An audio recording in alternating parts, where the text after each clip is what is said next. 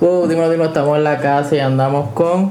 Danielis. Estamos con Tanielis, ¿verdad? Lo dije bien. Sí, Es Danielis. que siempre me confundo cuando lo vi. Yo dije, diablo, está aquí. Como que, déjame preguntar primero antes de cometer el error. Vamos a hablar.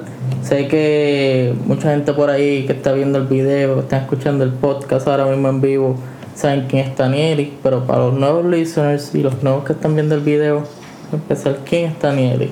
Danielis es una persona que está empezando en el mundo de la música. Eh, estoy dedicada a lo que es el género del pop urbano, pero también he hecho bastante trap. Eh, entonces me estoy moviendo dentro del género urbano como tal. Ok. ¿Y cómo fue esto? O sea, como que yo sé, es diferente, pues siempre he entrevistado varones y entrevistar a una fémina, pues como que es algo diferente, pienso yo. ¿Cómo fue que empezó esto? Como que un amigo, amistades. Pues la realidad es que yo siempre he estado en el mundo de la música desde los cuatro años, porque mi papá tenía una orquesta de merengue, así que siempre estuve involucrada en este mundo y Oh. empecé a cantar trova. Eh, ahí tuve el, el placer de conocer a Dani Rivera cuando tenía 10 años de edad y pude grabar una canción en su estudio. Y luego entonces pues fui creciendo, me empezó a gustar el género urbano y pues decidí hacerlo porque era lo que, lo que me gustaba. Ok, se, se, se ve la transición, es bastante icónico que empezaste desde chiquita, Sí. lo del merengue. So, un charao al papá que está allá atrás. Saludito. Eh, eso es bueno. ¿Y cómo fue esta fusión a- al género urbano, ya pop? So, me imagino que fue más el ambiente, como están los Sí, artistas. Sí, y realmente siempre me ha gustado el pop, pero también la música urbana, entonces decidí como que hacer esa fusión y mezclarlo porque me gusta muchísimo. Y pienso que, que existe una buena oportunidad ahora, ya que la- las mujeres están dando mucho de qué hablar en el género urbano. Así que creo que, que es una buena oportunidad.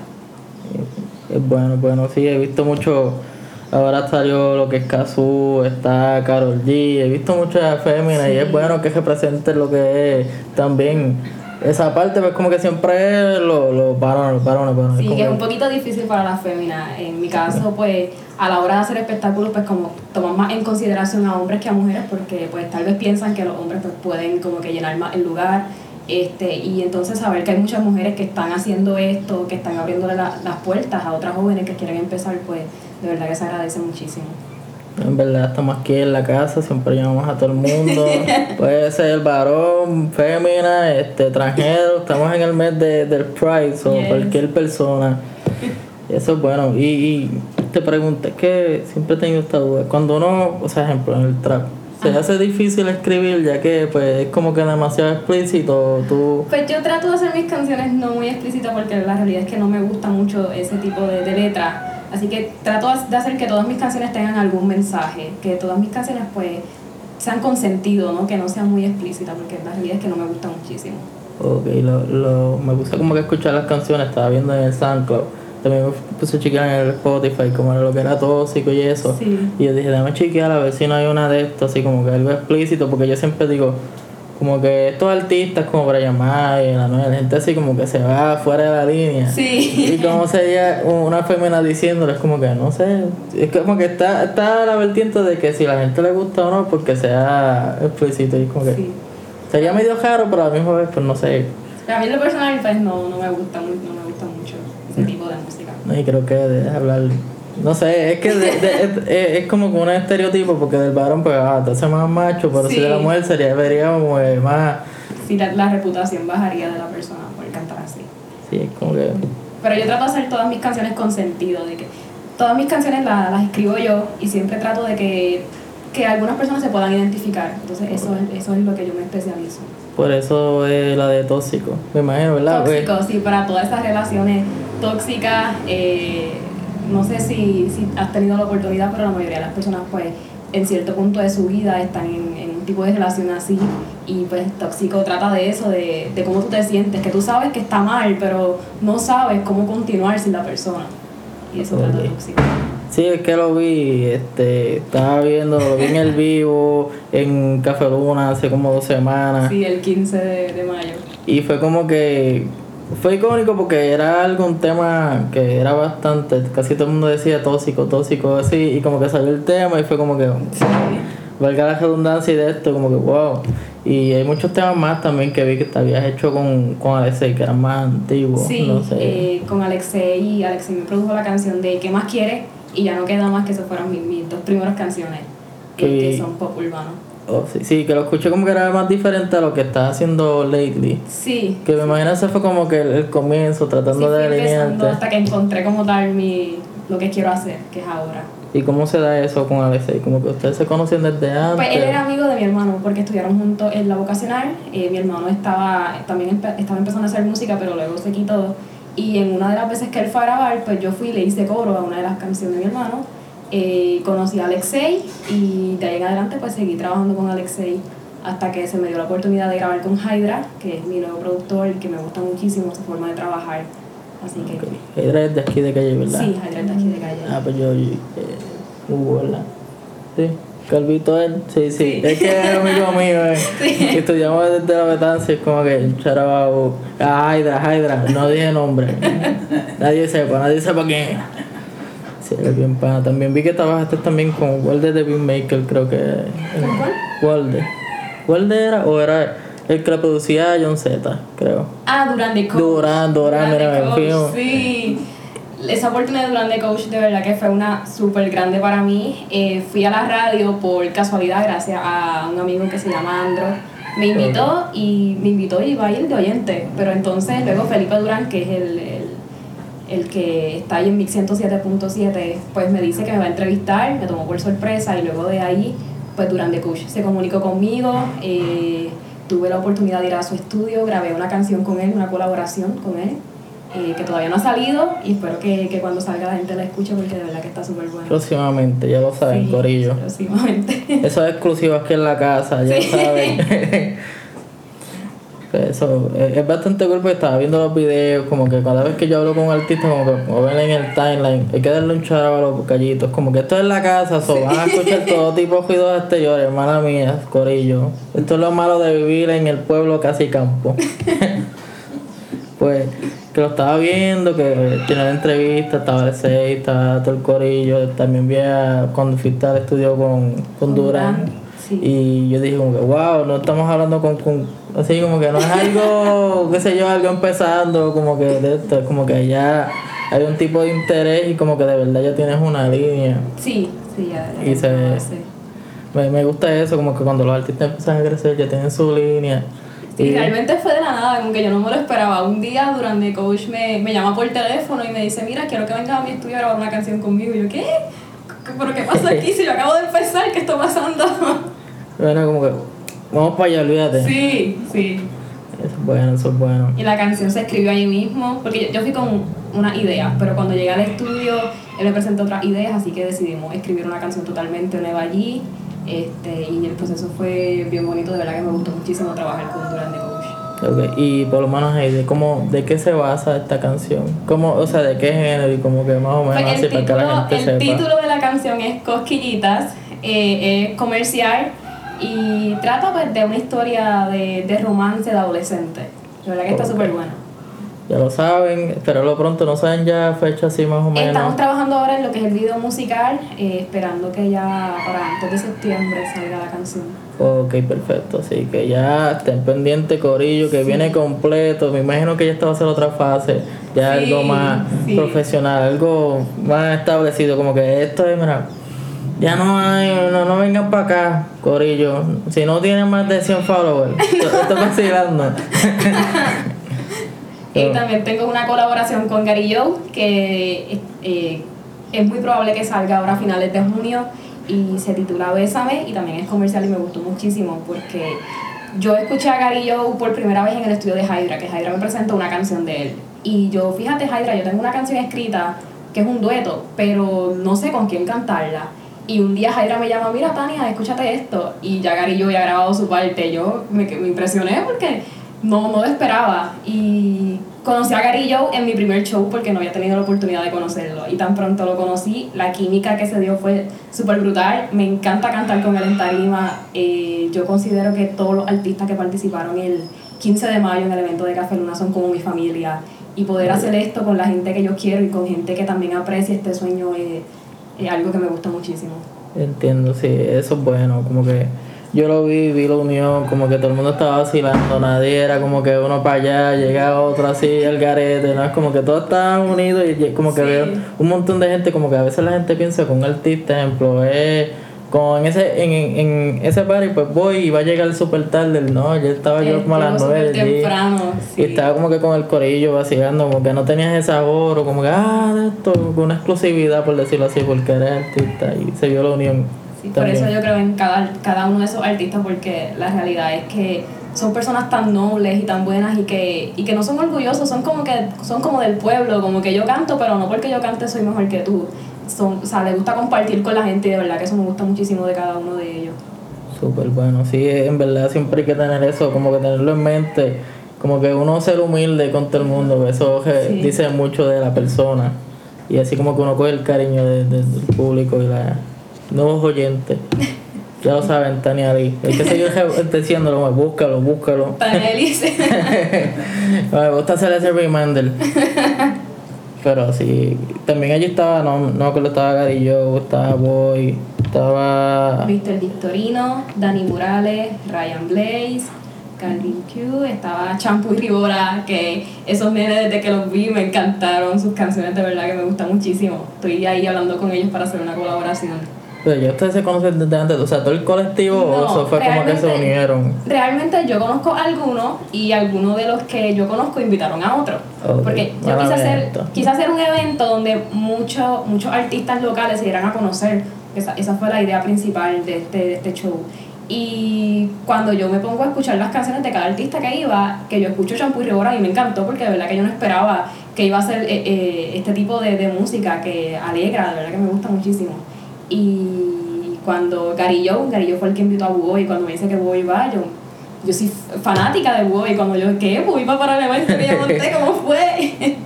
y de verdad que, que me gustó muchísimo el evento, me gustó cómo se dieron las cosas. Bueno, sí, yo me acuerdo, o sea, yo fui como que tempranito y vi como que todo iba bien, empezaste tú, después uno volvió ahora, nadie sabía quién era, después yo vi los chamaquitos como que brincando, viviéndose, yo decía, como, ¿qué, qué, está pasando Unos aquí? que se tiraban de la tarima también. Sí, literal, es como lo que faltaba era que se tiraran y como, wow, ¿qué pasó aquí? Es como que yo no sabía quién era y yo dije, esta gente le mete. Sí, realmente ellos eran la idea principal para abrir el, el show. Pero cuando estaban todos allí, pues ellos no queremos abrir. Y yo, pues está bien, yo abro. Tranquilo, yo abro y después que sigan, porque mi turno como tal era a las 10 de la noche. Pero yo decidí entonces abrir para entonces darle la oportunidad a ellos que fueran un poquito más tarde. Sí, me imagino, o sea, porque yo pienso que ellos son, o sea, ellos se van a graduar ahora, como que sí, tienen como 16 a 17 años. Sí, eso cuando yo los vi de, son, muy chamaquitos. Me imagino que fueron los nervios como que dijeron, gacho, ve tú. yo, yo dije como que, esto, esto se ve raro, yo dije, como que, ¿qué está pasando aquí? Yo digo, mira, este, que se me el nombre del de Café Se te escaparon dos. Pero cuando los vi cantando, yo dije, ah, sí, yo soy uno de los cantantes. Y me gustó, en verdad. Fue bastante cool también. Estaba Sport, que era como un sí. lo-fi. Fue algo bien diferente ahí cuando salió él. Y yo decía, wow, también como que no era nada más español, también había inglés. Sí, realmente la oportunidad se le dio a, a, los artistas que quisieran, que no importaba qué género cantara, si te querían dar a conocer ese día, pues estaban las puertas abiertas para que lo hicieran. Ok, si que era con bien open, como que, ah, si te gusta de esto, cállate, sign up, por decirlo así.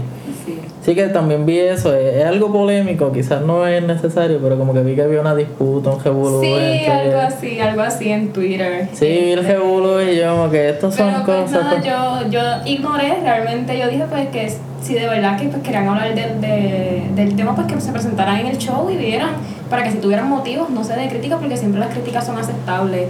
Y la realidad, pues obviamente ninguno de los artistas era tan conocido porque ese era el, el punto del, del show, que se dieran a conocer.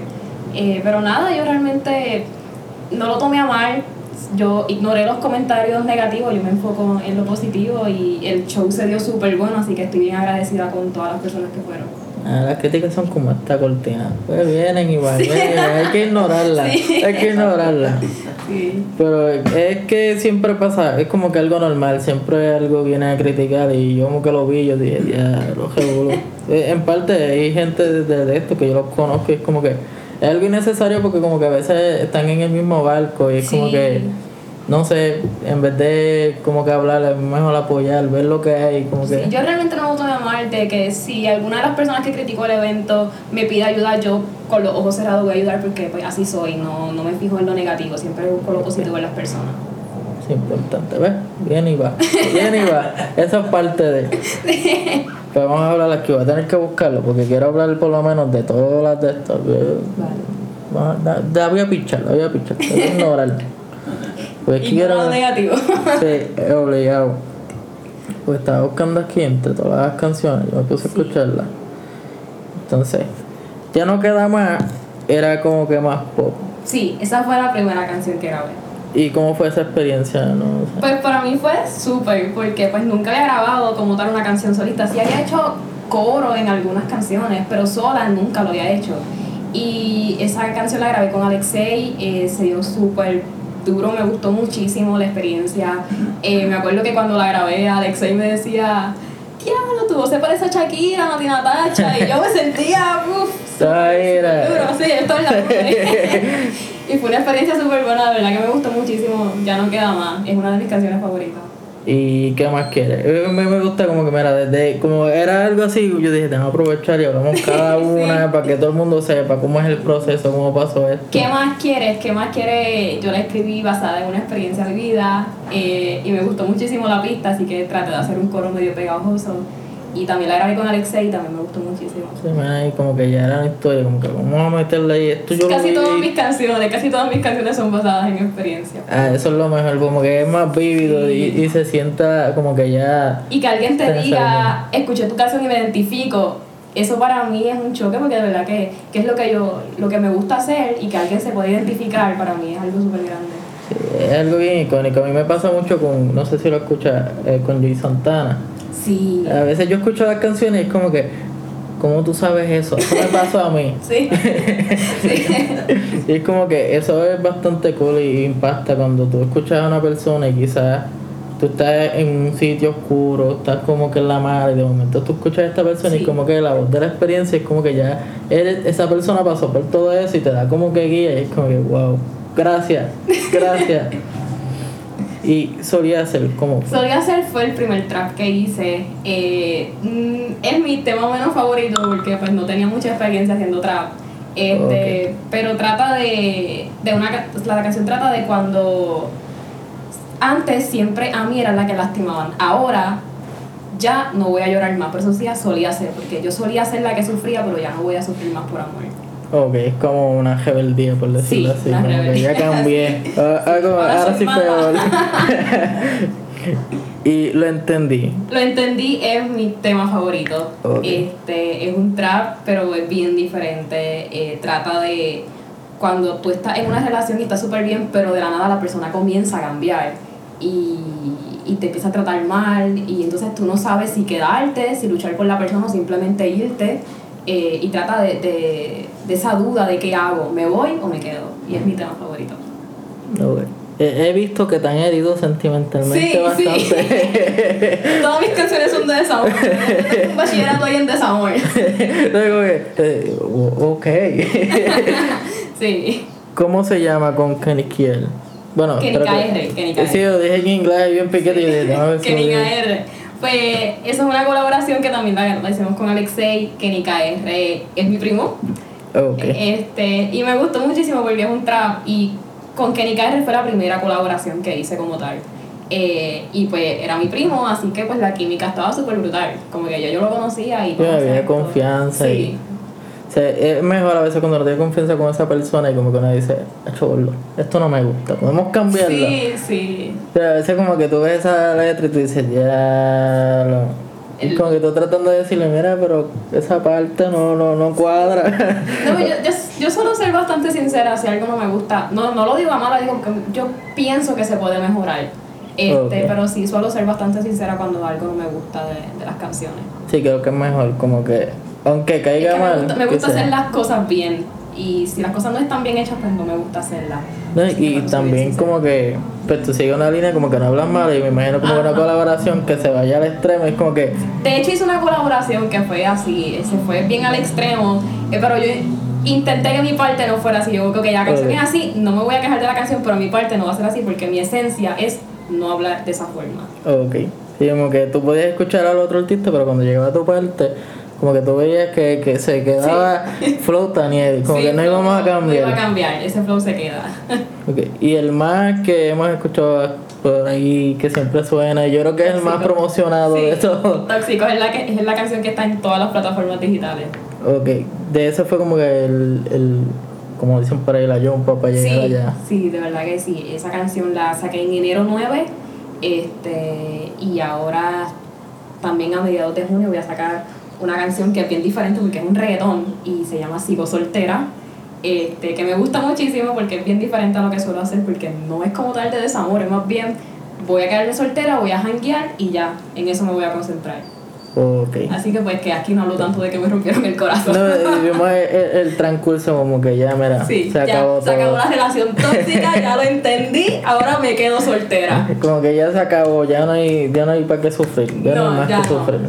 Eso es bueno. Si siguen la línea y siguen a Daniel, van a estar con ella, como que poco a poco. Sí. Es malo para ver los shows y los pares, como que mira, vamos a vacilar, estamos solteras. De voy ahora que me acuerdo. Eso de la, como la.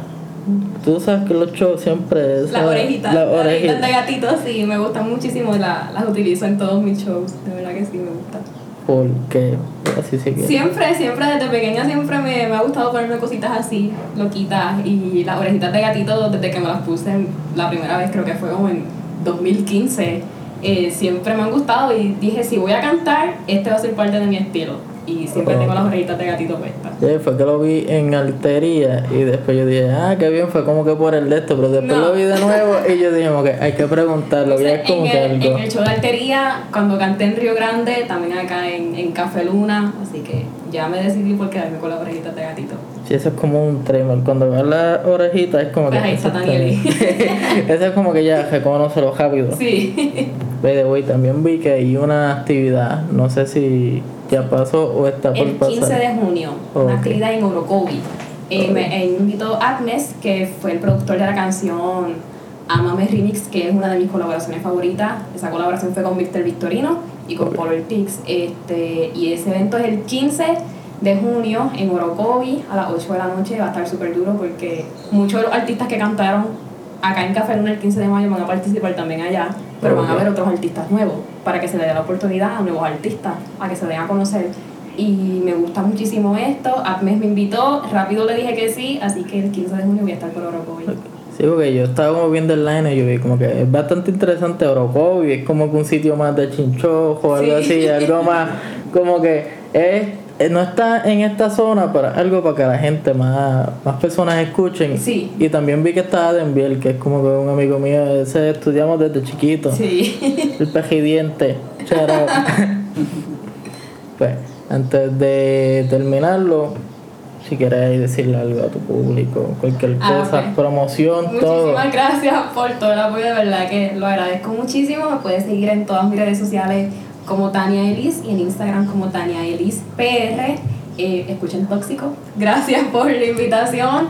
Esperen Sigo Soltera que sale a mediados de junio y Bésame que sale a finales de junio. Y por cierto, un saludo a Gerald que gracias a él fue que me enteré de la casa PR porque escuché el podcast. Yo no sabía que él quería hacer una colaboración conmigo hasta que escuché el podcast. Que cuando yo lo escuché, yo, wow, pero si a mí me gusta tu música, si tú quieres grabar conmigo, pues dale, vamos. Y también un saludo a Durán de Coach, gracias por todo el apoyo que me has dado, gracias por abrirme las puertas a este mundo. Y un saludo a DJ Hype, que es el DJ de Jay Cortés, que me apoya muchísimo, gracias a él he conseguido muchas cosas. El follow de DJ King Arthur en Instagram fue gracias a él. Y pues gracias. Y gracias a todo el mundo, de verdad. Gracias a todo el corillo. Esto es la casa, mala todos los cuidos y la, esta, las críticas y las malas vibras al lado. Ya lo saben, sigan a Tania, Tania Lee. Tania Elis. Tania Elis. Lo voy a escribir por ahí abajo en el video, pero en el podcast es T-A-N-I-A-E-L-I. L-I-Z. Ya lo saben, búsquelo en todas las plataformas. También está así en Instagram. Sí, Tania Elis PR. Todo así plain. Sí. Ese nombre es complicado, pero a la misma vez es bueno porque nadie lo tiene. Sí, O sea, es como que es único. pila y también es mi nombre Pues es bueno porque así nadie lo va a tener. Como Sí. que eso va a ser único. Pues ya, De aquí a par de añitos se lo aprende pues ya lo saben, Corillo.